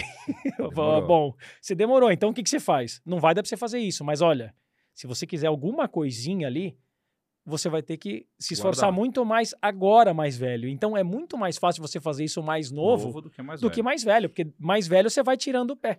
E aquilo que a gente estava conversando com, com o que você falou da- do médico, o, o médico ele tem uma vantagem que nós pilotos não temos. Quando a gente vai ficando mais velho, que a gente queria voar menos, se a gente chegar lá no patrão e falar, olha, esse mês aqui eu queria voar metade, né? Porque eu tô cansado, eu queria ficar mais em casa com a minha família. Não tem isso. Lá saiu uma escala de trabalho, você cumpre aquela escala e a gente vê muitos senhores de 60, 60. Pô, o cara já tá cansado e ele vira madrugada trabalhando pesado. Ele tá desmontado quando ele chega no hotel. E, e as escalinhas não é assim, São Paulo, Curitiba e vai dormir no hotel. Não, não. Você vai voar um monte até você ir pro hotel. Então, é, já o médico, se o, o quanto antes ele fizer isso, antes ele pode tirar o pé. Porque ele, ele consegue, né, dentro do que ele trabalha, dos plantões que ele faz, ele consegue ir reduzindo à medida que isso que ele construiu aqui durante a vida Sim. dele está crescendo. E ele vai olhar, e aí, aí ele vai ver, que é o que a gente fala do dinheiro trabalhar para você. Dependendo do que você tem investido e você está fazendo isso por um prazo longo, esse dinheiro vai gerar, se for em ações, ele gera dividendos, se for em fundos imobiliários, que é uma coisa que, putz, fundo imobiliário demorou tanto para aparecer no Brasil, e quando apareceu, ninguém dava nada para ele. Hoje as pessoas estão entendendo um pouco mais. Pô, é a possibilidade daquele cara comprar um pedaço de um monte de imóveis que ele não teria a menor condição se ele já não tivesse uma baita de uma entrada e pagar juros para financiar. Pô, hoje o cara vai colocando ali, ele vai ganhando dividendo. Ele pega esse dividendo, bota de novo ali e bota mais um pouco, no mês que vem ele ganha mais. Isso vai somando, cara. Isso paga suas contas de casa. Sim. Isso paga suas contas. Você Legal. olha para aquilo e você fala assim: olha, se eu não fizer nada, esses aluguéis aqui que eu não me, eu não me matei para comprar esses imóveis aqui, eu fui só investindo no mês a mês e fui, fui aportando e fui juntando tudo numa bola de neve. Isso paga suas contas. É. E isso vai te deixando independente. E aí você, que é um profissional autônomo, que você diz aqui, que é A diferente da maioria é gente. autônomo. A É. maioria não, a nossa Não, é maioria é. CLT esmagadora. Então o cara ali é diferente. O autônomo, Pô, quando ele olha isso, ele vê. Aí você dosa o que, o que, que você quer. Né? Pô, eu quero chegar ali com quanto? Pô, você vai, você consegue hoje, de maneira assim, se você estudar, você tem que se dedicar, não pode ser chegar ali e fazer qualquer coisa. Sim, sim. Mas se você estudar e se dedicar, você consegue construir algo que te deixa independente e você vai trabalhar o quanto você quiser. Ainda mais Sim. se você é autônomo, isso é maravilhoso. É, o cara é ótimo. autônomo, ele tipo, ele pô, agora que nem você estava comentando, pô, imagina o cara novo, sangue novo. Cara, é, a gente vê algumas correntes, né, que o cara fala, nos Estados Unidos tem muito isso que é o FIRE, que é o cara se aposentar cedo, né? Então, tipo, o cara junta uma grana e aí se aposenta muito cedo e tem uma vida muito simples usando pouca coisa, né? Tipo, é, é uma coisa que eles, eles falam e a gente estuda e olha isso porque tem muito comportamento humano e é, é bacana da gente ver. A gente vê que o trabalho que a gente faz de gestão de investimentos, ele tem uma parte comportamental por trás Importantíssimo. Sem dúvida. enorme, dúvida. enorme. A gente a gente decide emocionalmente, né? A gente não usa a Sim, razão. As decisões sempre são emocionais. Compra, né, e venda é sempre emocional, não Muito. tem jeito, né? Muito emocional. Então, Então, mais racional que você seja, Exato. a compra então é a, a gente irracional. a gente estuda muito o indivíduo para dentro daquilo conseguir criar para ele uma carteira em que ele durma tranquilo, que ele durma em paz, em que ele seja confiante que tipo as coisas estão ali, eu não preciso me preocupar, vou fazer minha parte aqui e eu sei que essa outra parte que eu delego para ele fazer tá tranquilo, não preciso me preocupar. Eu, eu tenho que ser disciplinado para seguir e a, a gente fala assim, não, você faz seu papel aqui, que a gente faz o nosso aqui. Um depende do outro. Depende do- Eu não vou fazer mágica se você não, fiz- se você não se Claro. dedicar. Né? E não vai adiantar nada ele se dedicar um monte e colocar todo o dinheiro na poupança.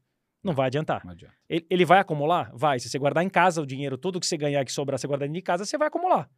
Só que não- não- ele vai depreciando Vai porque a depreciando. gente perde, a moeda perde valor durante o tempo, Claro. né? Então você tem que você tem que se ligar, né? Você tem que estar ligado para ver o que, que tem aí na praça.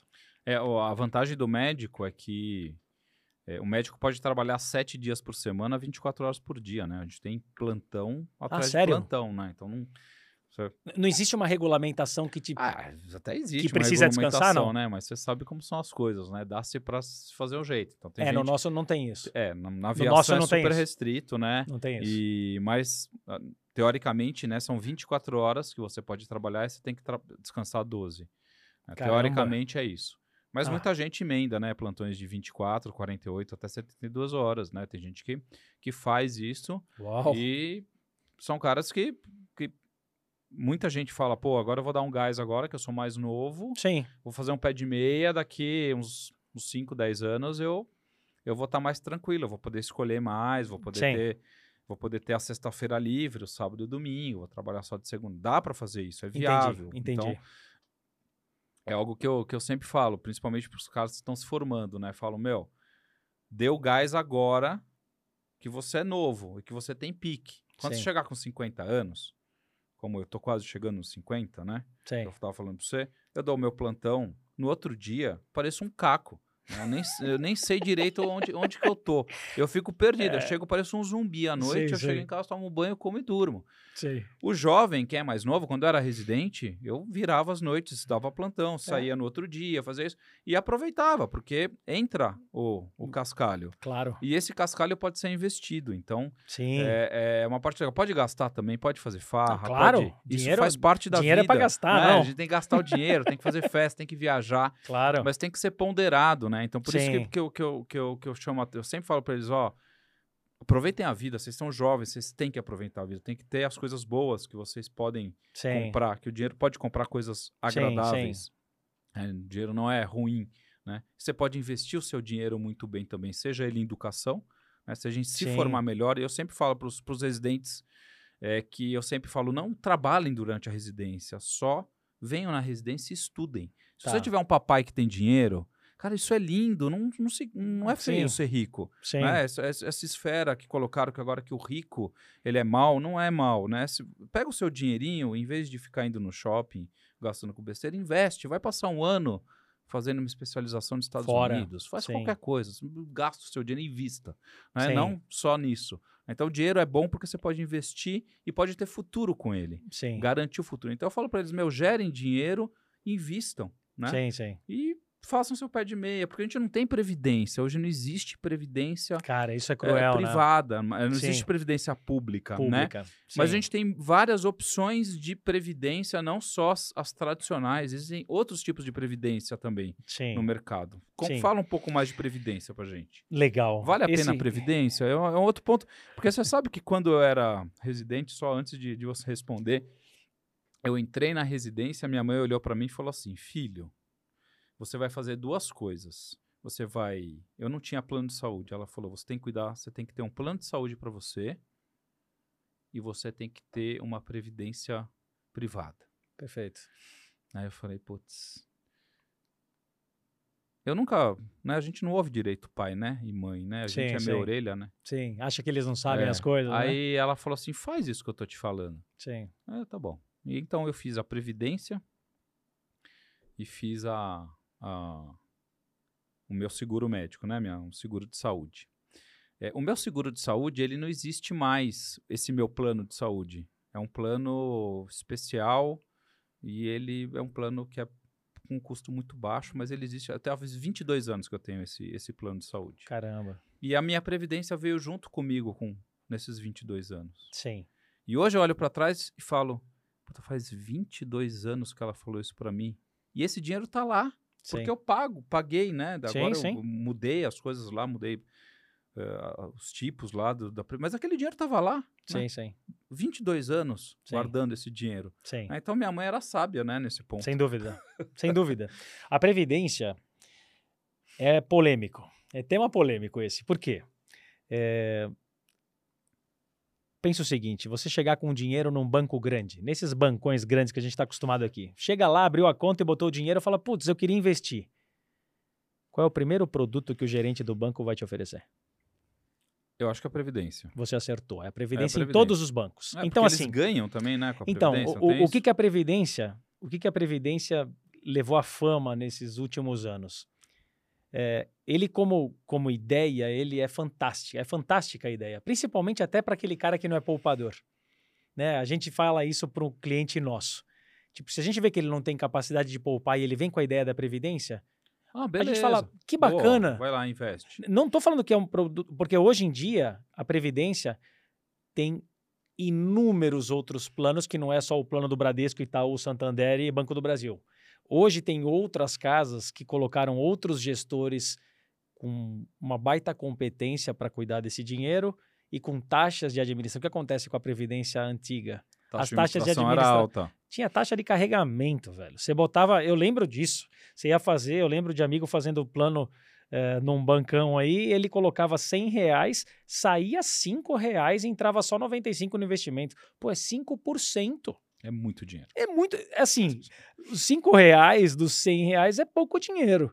Mas Você é- levar isso para 22 anos, cara, você vai ficar Você vai triste ficar triste. se você fizer a conta. Então, assim, a Previdência, como produto, é, ela foi. Os bancos judiaram disso. E, ele, e o banco, o que, que ele faz? Ele aproveita da ignorância das pessoas para vender um produto ruim. Ruim. Então, hoje, você já tem previdências muito melhores. Então, que a previdência. Eu não tenho opinião aqui que a previdência é ruim. Eu gosto de previdência. Eu não tenho. A gente, dentro do, do CLT nosso, dentro de uma companhia aérea, a, a Latam oferece até hoje aquele plano, aquele plano que ela coparticipa. Então, o tripulante põe um dinheiro e ela vai lá e coloca outro. Caramba, é como se você estivesse dobrando hum, durante a sua carreira. Você imagina que bacana. Vale a pena. Muito. Legal. Muito, porque Legal. ela ainda subsidia. Se o cara gosta muito de. E outra, tem outra coisa no CLT também, que não serve para o autônomo. Você tem um abatimento de imposto de renda quando você investe num plano de previdência privada. Sim. Se você seguir algumas regras, tem que estudar. É o PGBL, né? É, você tá bom nisso, hein? Gostei de ver. PGBL, porque tem cara ali. Sabe o que acontece, cara? Quando você entra na companhia aérea, cai o documento ali com um monte de xizinho para você fazer. PGBL ou VGBL? Regressivo ou progressivo? É, agressivo ou conservador? Cara, o cara não sabe o que sabe, fazer. não Não, tem, não tem um corintiano do lado dele ali para falar para ele: olha, velho, é isso aqui, ó. Você vai fazer, ó, tua teu imposto é completo ou simplificado? Imagina, o cara nem tem ideia, então as pessoas não têm conhecimento. E, eu te, e outra, a aviação passou por um a Varig, que foi muito famosa aqui no Brasil, nossa Muito empresa de famosa. bandeira, o plano de previdência da Varig, que não era num banco e era numa associação, esse plano faliu e as pessoas perderam a aposentadoria. Então, o aviador traz, quando não traz da família dele, de pais, avós que foram pilotos da História Varig, uma história que ele fala assim: nunca invista num plano de previdência. Então, isso já é uma coisa mais nichada que é do nosso público ali da aviação, que o cara não olha para isso. E eu, e eu falava para ele no voo: cara, esse produto não é assim a melhor taxa de administração, a melhor rentabilidade, mas assim, a empresa está contribuindo contigo. Não tem nada de ruim nisso, pelo Tá amor de ótimo. Deus, é uma coisa maravilhosa para você fazer. E o cara, ah, não, pescada, eu não confio nisso aí não. E vai que isso aí dá, dá uma encrenca. Então, assim, é, falta muito conhecimento. Então, hoje, a Previdência é uma coisa bacana? Até é. Tem alguns produtos que são bacanas. Você tem que olhar, você tem que pesquisar. Eu sou a favor de você fazer outro tipo de investimento do que uma previdência. A previdência é para o cara que vai viver ali no automático, que não quer se dedicar muito a isso. Faz a previdência, você vai guardar e é juros sobre juros durante um monte de tempo. Bacana, show de bola. Se você estudar, você consegue aproveitar e investir melhor o seu dinheiro do que deixar simplesmente num plano de previdência sem olhar de uma maneira automática, entendeu? Então você consegue administrar melhor. Então a gente ali usa a previdência, dependendo do caso do cliente, se ele é um CLT, para usar para benefícios fiscais e só. Não vou falar para ele, olha, Põe faz, põe 10% mais 10 mais 10, 30% em previdência em planos diferentes. Não, jamais. Jamais, porque ele perde um pouco a competitividade quando você pensa em outros tipos de investimento que tem hoje, que tem um monte, né? Então, a previdência, ela se feita com, com estudo e com parcimônia, ela pode ser um bom investimento, sim. Tem que olhar bem, porque tem muita coisa ruim no mercado e que o cara sabe que ele te empurra ali Te empurra. é. e você não sabe quando que você vai tirar e quando que você não vai. E, e- quer, quer ver uma coisa que as pessoas fazem com previdência que é gravíssimo? Tirar antes do prazo. Brasileirão. Brasileirão é assim. Ele guarda dinheiro, ele quase não guarda. Aí ele guardou um pouquinho ali, guardou um pouquinho ali, guardou na, no- na previdência. Putz, cara, preciso trocar o carro da minha mulher. Caramba, o que, que eu posso fazer, hein? Deixa eu ver quanto, quanto eu vou ter que colocar. Ah, já tive uma ideia. Teve uma ideia Vou bacana. tirar da Vou tirar da Previdência. Aí ele vai e saca a Previdência. Na hora que ele saca, tipo, ele tirou 100 mil reais, saiu 62. Aí ele fala, nossa, Que mas porcaria. que coisa, né? Que não rendeu nada. Não, não rendeu nada, não. O, a forma tributária do negócio ali, é, ela é bacana quando você deixa esse dinheiro para a sua previdência e não para você tirar antes. Então, porque dependendo da alíquota que você escolher, aquela alíquota Come vai estar, tudo, né? ela vai comer o bruto. É. No PGBL, ele come o bruto. Então, assim, é, dinhe- quando você escolher, presta- eu vou falar para a câmera, tem que chamar para câmera, a câmera. A câmera que é legal. Quando, gosto. quando você for escolher um plano de previdência, esse plano é para você usar na sua previdência, na sua aposentadoria. Quando você acaba, né? Quando você, pô, agora eu vou descansar. Agora eu vou pegar um dinheiro que eu vou curtir para viajar e vou fazer minhas coisas. Nessa hora o plano vai ser maravilhoso para você usar.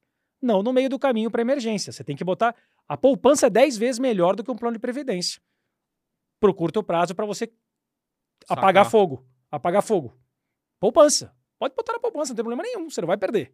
Se você vai ter que usar aquele dinheiro de emergência, esse dinheiro não pode estar no plano de previdência. Ali, plano de previdência é para você não mexer. A gente tinha isso dentro da empresa lá, na TAM, que a empresa coloca um dinheiro e os funcionários, ah, o, funcionário coloca e a empresa coloca a mesma coisa. Para você ter uma ideia, a quantidade de funcionários que tiravam o dinheiro da previdência, porque o que acontece no, no nosso ali, além de você perder o teu imposto na hora do resgate antes do prazo, sabe o que a empresa faz? Ela tira o dela. Então, o benefício que você teve, você perdeu. Então, tipo, eu tô lá trabalhando, tenho 10 anos de contribuição, a empresa também. Você fala, pô, eu quero, vou ter que tirar um dinheiro da Previdência. A TAM fala, ah, é, beleza. Então tá acordado aqui, ó. Você vai tirar, o que você tirar daqui, eu tiro daqui. Você perdeu, já era.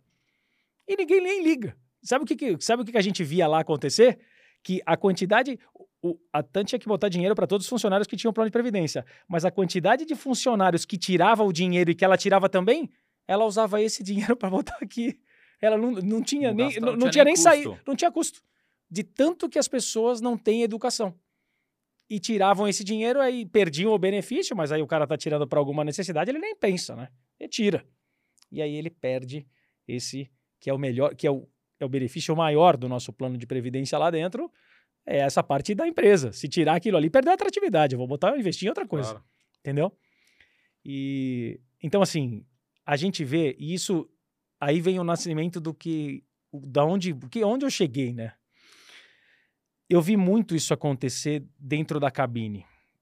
Eu falava com o copiloto, falava com um comandante amigo meu e via a quantidade de pessoas que ganhavam um salário bacana e que não tinha conhecimento nenhum nisso. E que aquilo ia impactar a vida dele com más decisões financeiras como essa da previdência, simples assim. Porque pô, se o cara que não guarda dinheiro, o aviador, ele tem é, ele tem uma, uma outra semelhança com o profissional de, de medicina, de médico, da área médica, que ele vive num patamar bacana, ele tem um status bacana, ele anda mais bonito, ele tem um peito mais empinado que os outros. E se você fizer isso, você tem um salário bacana para bancar isso. Só que se você não tem do lado nada, se você não cuidou disso aqui, na aviação você vai sair de um salário de 30 mil reais em topo de carreira, no mês que vem, na aposentado, você vai ganhar 6. Né? Aí você fala, bom, com 30 tava bacana, tava ajudando todo mundo, tava trocando carro direto e não sei o quê. Agora é 6, né? Pô, o que eu vou fazer, né? Como que nós vamos viajar, né? Cara, se você não guardou dinheiro, a tua vida vai ser triste. E a gente estuda que a nossa expectativa de vida é cada vez maior. Pois é. Se você der azar, você vai viver mais 20 anos. é. Você já imaginou você viver 20 anos que você estava acostumado a usufruir de coisas que você dá valor e que você gostava, e você vai se ver 20 anos, tipo, pô, ainda bem que eu tenho filho, né? Meu filho vai me ajudar. Cara, você pode se surpreender, É. o teu filho É. tá, tá fora daqui, tá? E, e tá- às vezes você não consegue nem manter o, o básico, Não né? vai Ali o, o plano vai de saúde, Não vai o manter. condomínio, né? A casa, o básico do básico. Acabou. né? Acabou. A gente tem, a gente tem um número que 92% dos aposentados do Brasil tem alguma ajuda financeira de algum parente. 92%. 8% dos aposentados no Brasil Tão são bem. independentes. Estão viajando. Não, tipo, ele não precisa de dinheiro além do que ele já tem. 92 precisa. Pô, se isso não for um alarme para você que está assistindo aqui, eu não sei o que pode ser. Já. Cara, se você não fizer o seu, você tá frito. Tem que poupar. Você tá frito. Você tá frito. E, Mesmo e assim, ganhando pouco, tem que, tem que guardar um pouquinho. você tem, você tem que guardar um pouco. Você tem que guardar um pouco porque todo mundo passa por dificuldades. É que nem o mercado financeiro. A gente tem coisas na vida que a gente vai ter dificuldade, vai ter um momento que você pode estar desempregado, Você vai apertar. você teve acidente, você teve na família alguém que precisou. É, isso é previsto, a gente. No, a, a, a linha da vida do ser humano não é uma linha reta. Lógico. Ela, ela, você vai passar por altos e baixos. A vida é uma roda gigante. É, e você, e você ter e você ter munição ali naquele momento, você ter Bala na agulha. bala na agulha, aquilo compra o teu sono. Eu digo isso. Com As pessoas certeza. falam, a gente fala de dinheiro. Dinheiro traz felicidade, não. Dinheiro traz Segurança. se- conforto, Segurança. tranquilidade, Tranquilidade. tranquilidade. Eu vi na aviação agora muitos amigos meus, pilotos, perderem o emprego. Muitos. Ele recebe a rescisão. Graças a Deus as empresas não quebraram, então ele recebeu a rescisão e está ali vivendo naquilo. A aviação é um, é um mercado com muito mais dificuldade de recolocação do que a gente estava conversando numa profissão de médico, que hoje tem muita. tem, tem oferta, né? Que oferta. Tem oferta pro cara. É, se esse cara não guardou dinheiro e ele vai viver com aquilo, tem muitos amigos nossos ainda desempregados. Faz dois anos, Edu. Faz dois anos. Você imagina para você que não guarda dinheiro, ficar dois anos sem receber nada. Então, assim, não que você vai poupar dinheiro pensando nisso. Não, mas uma parte daquele que você não olha. O legal, o, o que, que eu penso? É que nem é, finanças comportamentais, tá? Dois casais foram passar a lua de mel num hotel maravilhoso em Cancún. Um casal pagou o pacote all inclusive de casa lá atrás. Pagou X prestações, não sei o quê, e entrou no hotel. O outro casal aqui decidiu não fazer o all inclusive. Então, tudo que eles iam pagar ali, tudo que eles teriam acesso, eles teriam que pagar. Então, eles pagaram muito mais barato, porque pagaram na, na pagaram suas diárias, e o resto que eles consumiram, eles consumiram tudo na hora. Você acompanha esses dois casais no hotel, esse casal aqui está aproveitando como se não houvesse amanhã, num momento maravilhoso, que é o momento de lua de mel, e tá vendo esse casal aqui, que cada decisão do que fazer, do que comer, de que restaurante ir, é uma discussão. Começa a virar uma discussão porque, putz, olha o preço disso. Olha que absurdo. Então, assim, ele. É, é engraçado. É, a, dor, a gente estuda isso como a dor do pagamento, né? Então você fala assim: a, a ideia do cara pagar antecipado e você chegar lá e tá tudo pago, cara, é absolutamente diferente de quando você tem decisões de investimento para é, tomar. Com certeza. Ele, ele, eles, uh, o livro conta que eles viam no estudo, eles viam os casais brigando, cara. Briga. Chegava no final da no final no, no, finalzinho já da semana, um tava, um tava bravo com o outro, sabe? É. Tipo, pô, você de novo vai tomar esse uísque aqui? Caramba, nós estamos na lua de mel, cara. É tá mesmo. vendo? Então, é, são coisas que você faz dependendo. E aí, de repente, os dois gastaram a mesma coisa, né? Ou então esses daqui gastaram um pouquinho menos mas tiveram um, um desgaste. Um grande. desgaste, pô, na viagem de, de lua de mel, cara. Pô, não é para você estar. Tá... Curtindo. É para você estar tá curtindo, não é para você estar tá preocupado com isso. E o dinheiro, é isso que eu penso. Porque a pessoa, a pessoa que não guarda dinheiro, ela tem raiva do cara que guarda. Oh. Ela fala, que desgraçado, né? Claro, não vive nada. Ele fala assim, ele, ele, ele tem os argumentos para não guardar dinheiro. Só que o cara que guarda dinheiro de maneira inteligente e não, não que ele não que ele não come, não. Ele só tem uma parte que ele reserva e que ele guarda. Esse cara, numa dificuldade, ele passa bacana. Ele passa melhor. Ele dorme melhor. Você compra o sono disso. Porque se você não, se você tá na dificuldade, tudo vai mal, né, cara? A gente vê, você imagina, ah, outra coisa, né? Finanças comportamentais. A causa maior dos divórcios é problema de dinheiro. Dinheiro, é. De dinheiro não é, é, ah, tem infidelidade, tem o cara não me ajuda em casa, o cara não quer trabalhar. Não, não, não. Dinheiro. Dinheiro dinheiro briga-se muito. Quando, quando, quando, falta o dinheiro, o amor acaba rapidamente, né? Tem até um ditado, quando o amor sai, o dinheiro sai pela porta, o amor sai pela janela. Tem um negócio, uma é, historinha é, assim. É, porque assim. É, isso, não, mas é, é difícil é, mesmo. Essa, é essa, difícil, essa né? daí também é outra que dá pra gente falar horas aqui. Uma das melhores decisões financeiras do ser humano é escolher com quem ele vai passar o resto da vida, né? Sim. Porque se vocês tiverem opiniões Desalinhado. opostas, cada um indo para um lugar, no final vai acabar indo é. cada um para um lugar mesmo e dividindo patrimônio, né? Então, é. assim, isso é super importante. Então, a gente, quando, quando começa a fazer o trabalho de consultoria com, e, e os dois vêm junto... É mais né? fácil. Pô, mais fácil. E o resultado é melhor. Melhor. Vocês estão olhando para em sinergia, Não, você né? está olhando para o mesmo lugar. Claro. A gente, um, pô, você vê, a gente não poupava nada. Que legal que a gente está poupando. É para nós isso aqui, não é para mim.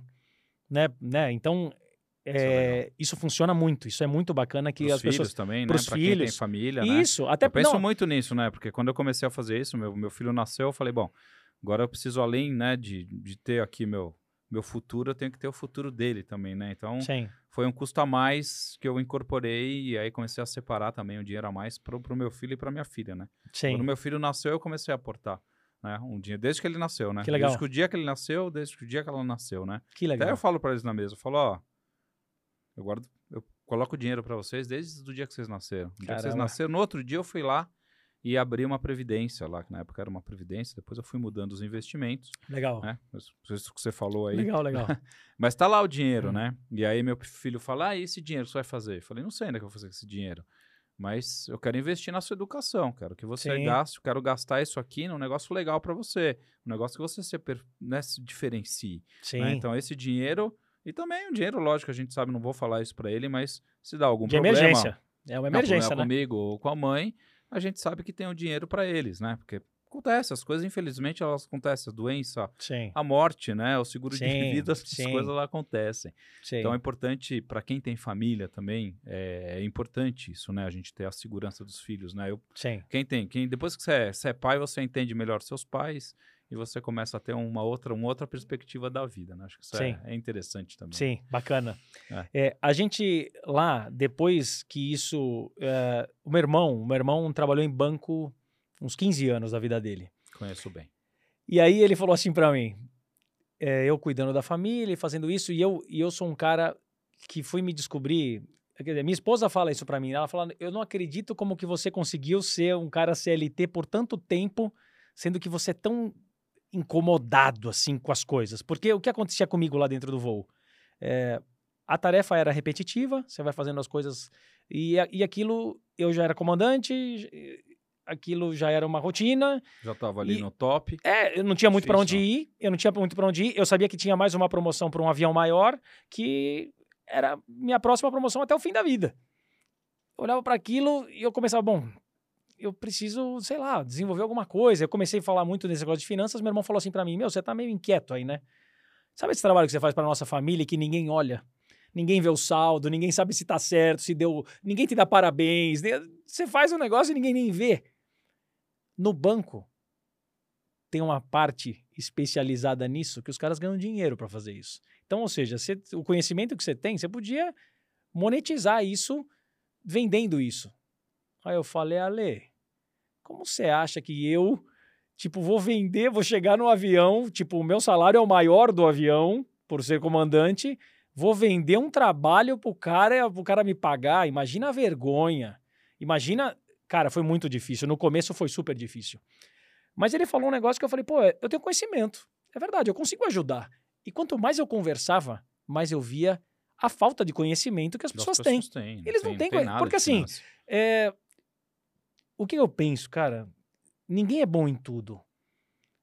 Eu gostava de finanças, então você vai conversar de previdência, eu gosto. Você vai falar de ações, eu gosto. Você vai falar de investimento no exterior, eu gosto. Você vai falar de petróleo, eu gosto. Eu, tipo, eu acompanho, eu sei, eu, eu me interesso, eu entendo um pouco do que está acontecendo.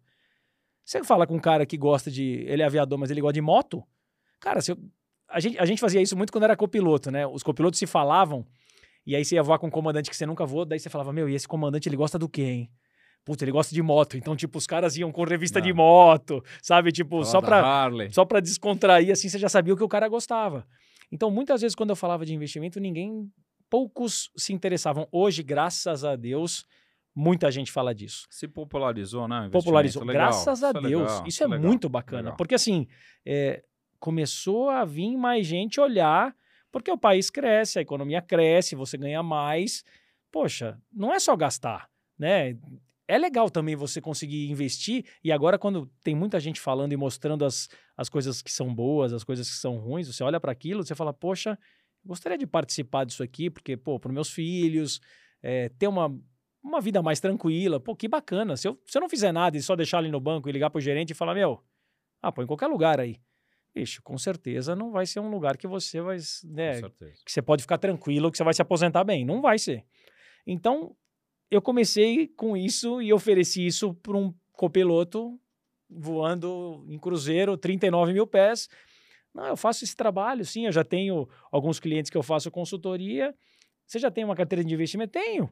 Ah, mas eu não manjo, eu, eu tenho preguiça, é, não tenho tempo para fazer isso, é meio chato. Falei, não, pô, já pensou em ter um, um, trabalho assim que de te auxiliar, de te prestar uma consultoria? Ele falou, pô, nunca pensei. Falou, o que, que você acha de a gente testar? Falei, vamos testar. Cara, foi assim o primeiro cliente remunerado. Pra você ter uma ideia, na época, a gente ganhava aquele dinheiro de diária que eu falei para almoçar. O valor que eu cobrava dele por mês eram três diárias de almoço. Tipo, era uma miséria perto, do, perto que... do que eu ganhava. Sim. Nunca na minha vida eu achava que aquilo ia dar e podia mudar minha vida e eu não ser mais piloto profissional. Porque a gente piloto, você segue, você segue, cara. É, sabe o piloto automático que a gente usa? Sim. Você bota no piloto automático e espera. Porque tá Vai. ali, se você fizer direitinho o que você tá fazendo, você continua. Se a empresa continuar viva, a gente passou por tantas quebras de empresa, então às vezes a empresa não, não, não dura a tua carreira, né? Então você tem que trocar depois porque a empresa foi pro saco. Mas se der tudo certo, você se aposenta. E chega lá, chegou 65 anos, tchau, obrigado, comandante. Tem aquela chuvinha de, de água dos bombeiros, passa o aviãozinho e o cara se aposenta. É assim que funciona. E eu nunca imaginaria que isso era o começo de algo que ia, que eu comecei a fazer, e aí esse copiloto foi voar com outro comandante, né? Porque a gente troca, nunca, é muito difícil você colocar, ainda mais numa empresa grande, de você estar tá voando com a mesma pessoa. Então aí troca o, o time. E bom boca a boca. Boca a boca. Aí ele fala, Pô, comandante, você tá falando desse negócio de investimento, você viu o Pescada, o que, que ele tá fazendo? Ele o comandante tem, Pescada tá, é, tá sabendo no negócio. ele, Vai lá. ele, ele, ele faz um negócio bacana, tem um Quando relatório. que foi isso? 2013. Porra, faz tempo. 2013. 10 anos quase. Faz 10 anos. Cara, isso foi aumentando, aumentando, entrando. é, e aí, até 30 clientes eu atendi sozinho. Então, eu tive dificuldade em ter tempo para isso, porque a vida de um piloto é uma vida em que você se desloca e tem o descanso e de novo voa e depois tem um descanso, depois voa, depois tem o descanso e daí tem folgas.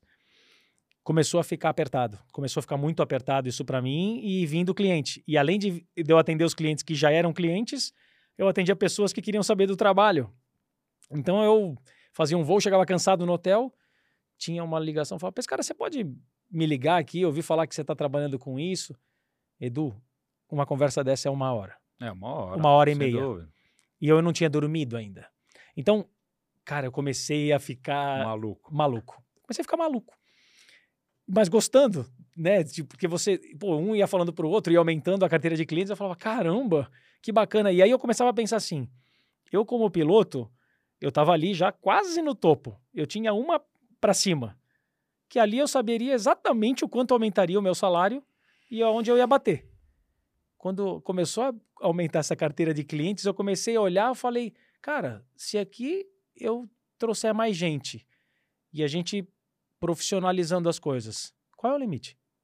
Não tem limite. Tem limite. Onde você coloca força, Sim.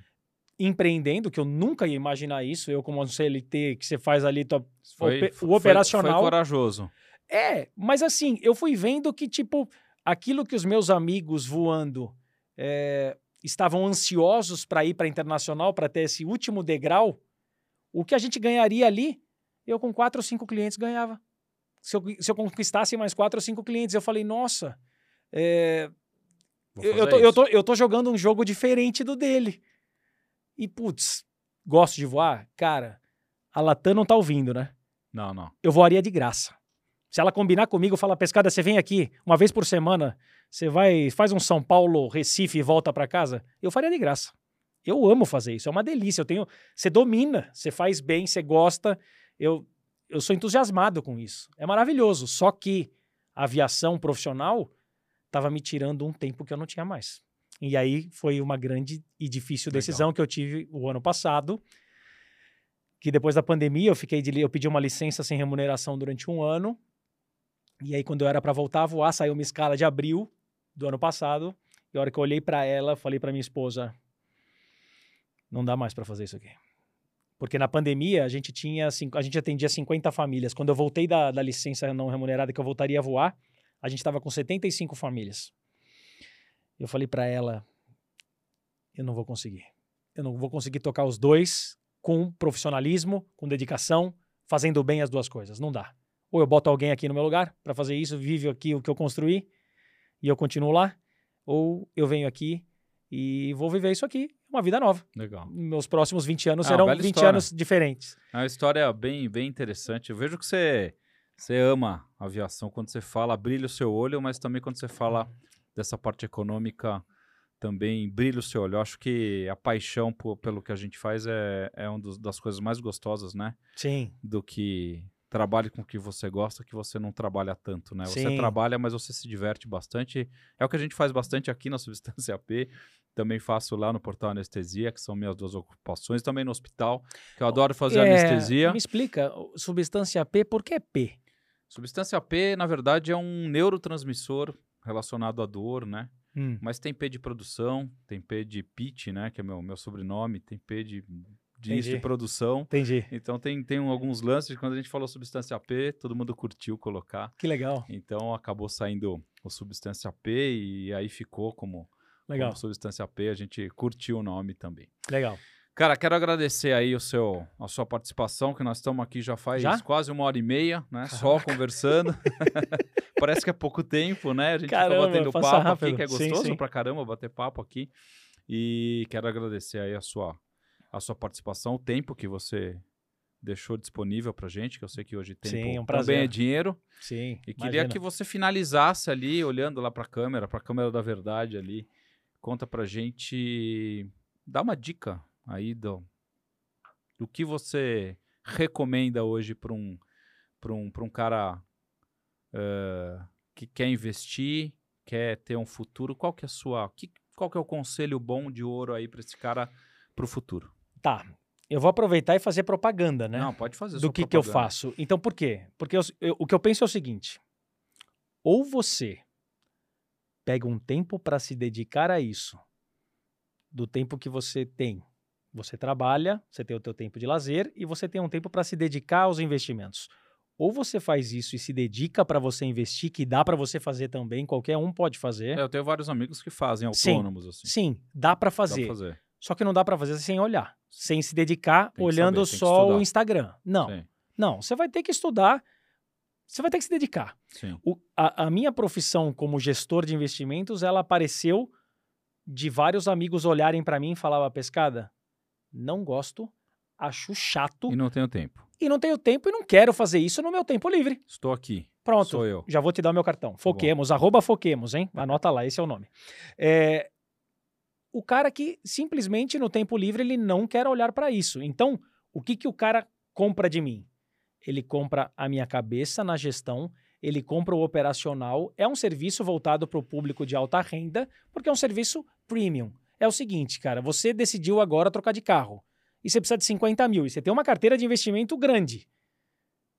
Você vai ligar para o seu planejador, ele, você fala assim: eu preciso de 50 mil para trocar o carro vai ser tomada uma decisão de investimentos, vai ser feita a operação, vai ser transferido para o seu banco, a hora que você olhar tem 50 mil lá. Esse é, o, esse é o trabalho que a gente faz. O cara não pensa em nada, ele só tem, o, ou a mesma coisa, poxa, eu preciso de 100 mil para investir na faculdade de um filho meu.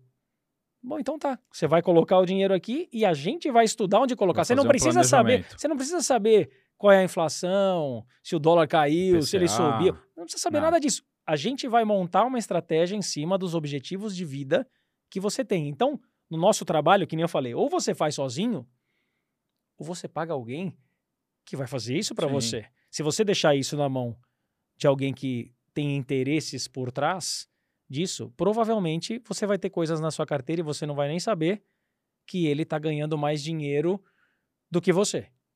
E que não é o ideal. Então, o, o trabalho que a gente oferece é um trabalho que é individualizado, porque cada um tem um objetivo, cada um está num momento de vida. É uma proposta de vida. É, né? cada um está num momento. Tem caras. Legal. Pô, eu tenho comandantes lá com a gente que o, eu fui aluno dele na internacional e o cara se aposentou, pegou um pacote, pegou o plano de previdência, pegou tudo e hoje a gente administra esse dinheiro dele, que é o dinheiro da aposentadoria dele. Para ele ficar sossegado. Exato. E a gente tem cara novinho entrando que vem ganhando um salário bacana e gasta metade só, e esse cara vai tá construir e ele vai construir. E aí, cara, isso é bacana, porque daí, hoje é a mesma coisa, eu fazendo hoje isso com conhecimento, eu, quando dos 20 aos 40, no meio do caminho eu apanhei. Sim. Hoje eu facilito a vida desse aí. Então, esse que está começando, ele olha, eu falo, velho, se você seguir, você vê o que acontece, né? Tipo, eu fiquei independente do meu salário. Eu, quando saí da TAM, não saí para falar, ó, oh, tô pensando no salário que a Foquemos vai me pagar. Não. As minhas contas, os meus investimentos pagavam. Eu já olhei e falei, bom, então aqui. Agora eu já tô empatado. Tá já empatado. eu ir embora. Não, já, já tô empatado. Então eu posso fazer agora o que eu gosto. Então, tô lá fazendo isso. Se eu quero, eu quero atender cliente, eu posso atender cliente. Eu quero fazer a gestão, que é o que eu faço lá, eu faço a gestão. Eu quero olho para o marketing, ah, eu quero agora desenvolver cursos vou aqui para a parte de cursos. Assim, eu tenho uma liberdade de escolher o que eu quero desenvolver dentro Legal. da empresa por conta dessa lição de casa que você faz. Então, eu nada mais faço hoje que é copiar o que eu fiz. Então, é, é, é, falar que essa estratégia. Dá certo. Não tem como dar errado, cara. Se você fizer isso com parcimônia, com. Né, Sério. Sério. Disciplinado. Com disciplina, não tem como dar errado. E você vive poxa, olha, eu nunca imaginava que minha vida ia mudar dessa forma. Então eu estou me permitindo viver umas dores de barriga do empreendedorismo que eu nunca tive. Né? Se você for comparar, você que também empreende, você sabe o que é empreender. Né? É muito diferente de você ser um cara que chega lá e, e bate o cartão e tá tudo pronto, tá tudo feito, e você faz. É, é muito diferente. Que o salário pinga no fim do mês. Exato, o salário tá ali garantido, né? Então, assim, é muito diferente, são escolhas. Tem Legal. perfis para tudo, né? Mas a gente escolheu fazer um trabalho para quem não quer estudar e não quer se dedicar a isso, tem potencial de guardar e quer estar com o dinheiro bem futuro legal. investido e ter um futuro bacana. É isso que a gente faz. Legal. Então, a propaganda, arroba, né, no Instagram, foquemos. Ou então no vai tá lá- site. vai estar lá no- na Depois- descrição do YouTube, certo, Gabriel? Tricolor, tricolor, coloca lá, coloca lá, foquemos. Infelizmente, temos equipe com tricolor. Não, Três. e- aqui, e o cara- Dois, a Lê tricolor, você tricolor, Pô, o cara só um tá- corintiano. É uma desgraça. O cara tá até É, com a camisa, eu pô. Hoje, sofro tá- hoje. hoje o cara tá bacana, com a camisa e tudo. Então, assim, o site é só entrar ali e trocar uma ideia com a gente. Olha lá, mais, um, São Paulo. São Paulino aparece ali. E aí, Então tá bom, legal. chama a gente e a gente explica como que isso funciona. E ah, o que você tinha falado da dica, agora outra dica para esse mundo maluco aqui de hoje, né? Diversificação, Edu. Você não vai saber o que vai acontecer com o petróleo, nem com o dólar. Tem A gente, ter- a gente tem um que ter- exemplo. A tem gente que tem um exemplo. ovo em todos os ninhos. é Sim, isso. sim. E, e momentos também. Porque quando tava todo mundo falando, ah, eu quero dolarizar a minha carteira, que vira moda isso, né? O dólar tava 5,80 e o mercado americano tava no topo. E todo mundo querendo dolarizar a carteira. Pô, o cara que fez isso nesse momento, com a moda, o topo americano caiu 15, 20%. E o dólar também caiu 15, 20%. Ou seja, ele perdeu nas duas pontas. Então, assim, Cuidado. cuidado Tá. e diversifique. Diversifique. Diversifique porque dá para você montar uma cestona bacana e tem muita coisa aí que o mercado de investimentos consegue oferecer hoje para quem tem essa disciplina e é sucesso na certa. E outra, é um jogo não é um jogo de competição, é um jogo de você com a sua família pro conforto de vocês. sim, então não tem isso, porque tudo tem tem esse negócio de quem investe, fala, pô, você viu aqui a- essa empresa que eu comprei aqui que disparou? A outra que ele comprou que caiu pra caramba, ele não Ele vai não te fala, falar ali só uma palavra, né? Ele só conta as É, vitórias, né? Então todo mundo não é um jogo simples assim, é, é estratégia, né? Você não vai ter compre a bola da vez, não existe isso. Então, com estratégia, você consegue desenvolver algo que vai te trazer frutos que te deixam viver mais feliz, mais tranquilo, dormir Legal. bem. Não tem coisa melhor do que É, isso, né? Essa, essa é a lição para que quem está ouvindo aqui buscar uma vida confortável, Tranquila. né? Tranquila. Dá você- fazer isso. Dá, consome, consome, dá para consumir é gostoso, consumir coisas boas. Mas uma outra parte, você vai ter a tranquilidade de falar, poxa, eu, eu quando era, sabe o que, que me inspirava quando era moleque? Eu não vou parar de falar, né? Já acabou, mas eu continuo Fala, falando. pode falar. Tricolor, tô, vai rolando aí, vai deixando. É, eu fui fazer o colegial numa escola técnica federal. E ali tinha gente de todos os níveis sociais. E tinha um amigo nosso que tinha uma casa na praia. Então, pô, a gente ia pra casa na praia, era a casa dele que a gente ia. E tinham parceiros nossos, quando você tem aquela turminha, que tinha cara que a gente combinava de ir pro final de semana na casa dele na praia, Praia Grande, aqui em São Paulo. E tinha cara que não ia porque falava que não tinha dinheiro. Aquilo marcou em mim, sabe? Tipo, o que, que eu queria ter na minha vida, o dinheiro? Dinheiro para que se você me convidasse para alguma coisa que eu Podia gostaria de fazer, eu não ia pensar de falar, nunca É. ia falar, pô, não fui porque eu não tinha dinheiro. Então, esse era o motivo, ou talvez uma das coisas que é inconsciente quando você é novo, que mexia comigo, eu falava, poxa, cara, as coisas mais baratas da vida.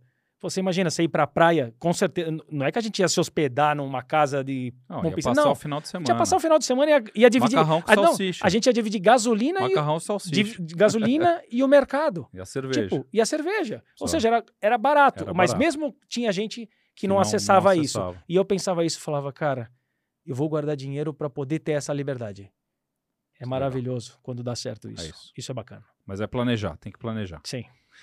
É isso aí, pessoal. A gente está fechando aqui o nosso papo sobre investimento, sobre futuro, sobre planejamento financeiro. Agradeço novamente a sua participação. Espero que algumas mensagens eh, tenham ficado para você aí que está principalmente começando a sua carreira na área de saúde, na área médica. Para você que está no meio da sua carreira, para você que já é um pouco mais velho e não poupa ainda, para você ficar de olho nisso, que isso é uma tendência hoje, a gente começar a olhar com mais carinho aí para a parte de, de investimento. Então, muito obrigado aí pela, pela atenção de todo mundo e a gente se vê num próximo Substância P no nosso podcast. Valeu, pessoal. Tchau, tchau.